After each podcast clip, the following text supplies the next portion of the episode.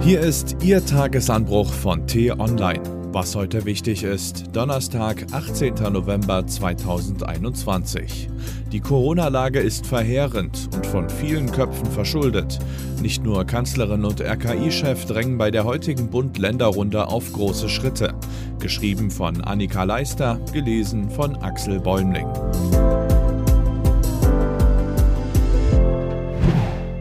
Ein Lockdown für alle droht, und zwar bald. Wir befinden uns in der deprimierendsten aller Phasen in dieser Corona-Krise, denn diese Welle war so vorhersehbar wie keine vor ihr, und dennoch steht Deutschland schlechter da als je zuvor. Damit wir nicht völlig verzweifeln, bemühen wir uns deswegen um Optimismus. Heute könnte ein guter Tag für Deutschland werden, weil die Ministerpräsidentenkonferenz wieder zusammenkommt und jedem Teilnehmer am Tisch der Bund-Länder-Konferenz inzwischen klar sein muss, wir haben massive Fehler gemacht, wir müssen jetzt extrem viel aufholen. Natürlich gibt das in der Öffentlichkeit keiner zu. Am eigenen Mantel soll schließlich bitte kein Dreck hängen bleiben, mag man sich auch im Schlamm gesuhlt haben. In großer Einigkeit haben sich deswegen Länderchefs wie die neue Ampelregierung auf einen Sündenbock eingeschossen, Gesundheitsminister Jens Spahn. Nicht falsch verstehen, scharfe Kritik an Jens Spahn ist absolut berechtigt. Der CDU-Minister kommuniziert inkonsistent und agiert inkonsequent, die schlechteste aller Kombinationen in einer Pandemie. Nur ein Beispiel. Im Juli warnte Spahn noch vor einer 800er-Inzidenz im Oktober. Anfang Oktober aber verkündete er dann, wegen einer guten Impfquote seien weitere Maßnahmen in Herbst und Winter nicht mehr nötig. Eine unfassbare Fehleinschätzung oder eine gezielte Irreführung der Öffentlichkeit, um kurz vor dem eigenen Amtsende zu suggerieren, die Pandemie wurde unter meiner Führung abgewickelt. So oder so unverantwortlich. Dennoch ist es allzu einfach, die Verantwortung für die jetzige Lage allein auf Spahn abzuwälzen. Wer sich so irreführen lässt, ermöglicht es Länderchefs wie neuer Ampelregierung, sich aus ihrer Verantwortung zu stehlen. Die Schuld verteilt sich hier auf viele Schultern. Denn die in der Krise so mächtigen Länderchefs folgten in den vergangenen Monaten demselben Motto wie Spahn. Erstmal Wahlkampf, gibt's überhaupt noch eine Pandemie? Oft erließen sie zwar Einschränkungen, ignorierten aber konsequent, dass diese oft nicht umgesetzt wurden. Auf dem Papier folgte auf 3G 2G, die Realität aber erlaubte Corona sich frei zu verbreiten. Die kostenlosen Bürgertests, die wenigstens einen Überblick über das Infektionsgeschehen ermöglichten, wurden von der Bund-Länder-Runde gemeinsam abgeschafft.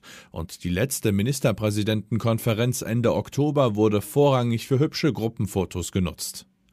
Pandemie eindämmende Entscheidungen, Vorsorge fürs Boostern, Fehlanzeige.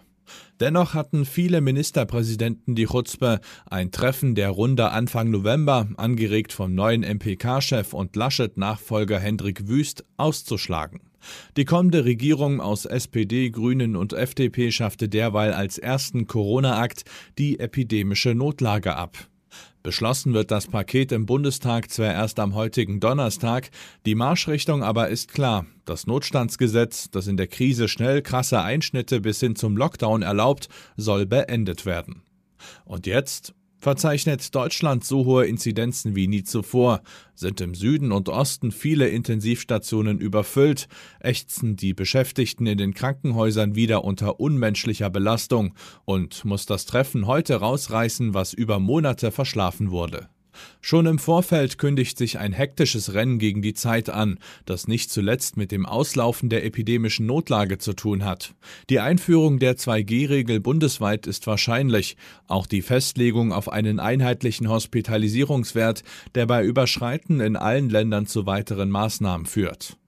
Doch Experten schlagen Alarm. 2G und auch noch so harte Einschränkungen für ungeimpfte könnten nicht reichen. Die Politik müsse ihr liebstes Versprechen, keine Lockdowns mehr für Geimpfte, brechen, um den Kollaps des Gesundheitssystems noch zu verhindern. Gestern rechnete RKI-Chef Lothar Wieler dann noch in einer Video-Live-Schalte mit Sachsens Ministerpräsident Kretschmer hart mit der Politik ab, zeigte in einer Präsentation ihre Fehler und Verstöße gegen wissenschaftliche Empfehlungen auf und betonte, er sei es leid, immer wieder dasselbe zu erklären. Kanzlerin Angela Merkel schaltete sich ein, warnte vor einer dramatischen Lage. Der Druck ist also hoch. Ein Lockdown für alle in manchen Bundesländern wird immer wahrscheinlicher, und zwar bald. Denn den gesamten Corona-Instrumentenkasten bis hin zu Schließungen von Geschäften sollen die Länder nach den derzeitigen Ampelplänen nur bis Mitte Dezember nutzen können. Und auch nur, wenn die Landesparlamente die Maßnahmen bis zum 25. November, dem Tag des Auslaufens der epidemischen Notlage, anordnen. Sieben Tage. Ein fast unmöglicher Wahnsinn. Was heute wichtig ist. Die T-Online-Redaktion blickt heute für Sie unter anderem auf diese Themen. Tim Kummert war im Grenzgebiet zwischen Polen und Belarus unterwegs. 3500 Menschen sitzen dort schätzungsweise fest. In seinem Kommentar erklärt er, warum die deutsche Angst vor ihrer Aufnahme absurd und unverschämt ist. Sind die Corona-Regeln der Ampel zu locker? Lisa Becker hat sie sich einzeln vorgenommen und auf Praxistauglichkeit geprüft. Und Ex-Wimbledon-Siegerin Peng Shuai bezichtigt einen hochrangigen chinesischen Politiker der Vergewaltigung. Seitdem wird das Tennisass in der Öffentlichkeit vermisst.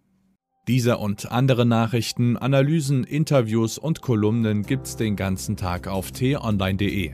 Das war der T-Online-Tagesanbruch vom 18. November 2021, produziert vom Online-Radio- und Podcast-Anbieter Detektor FM.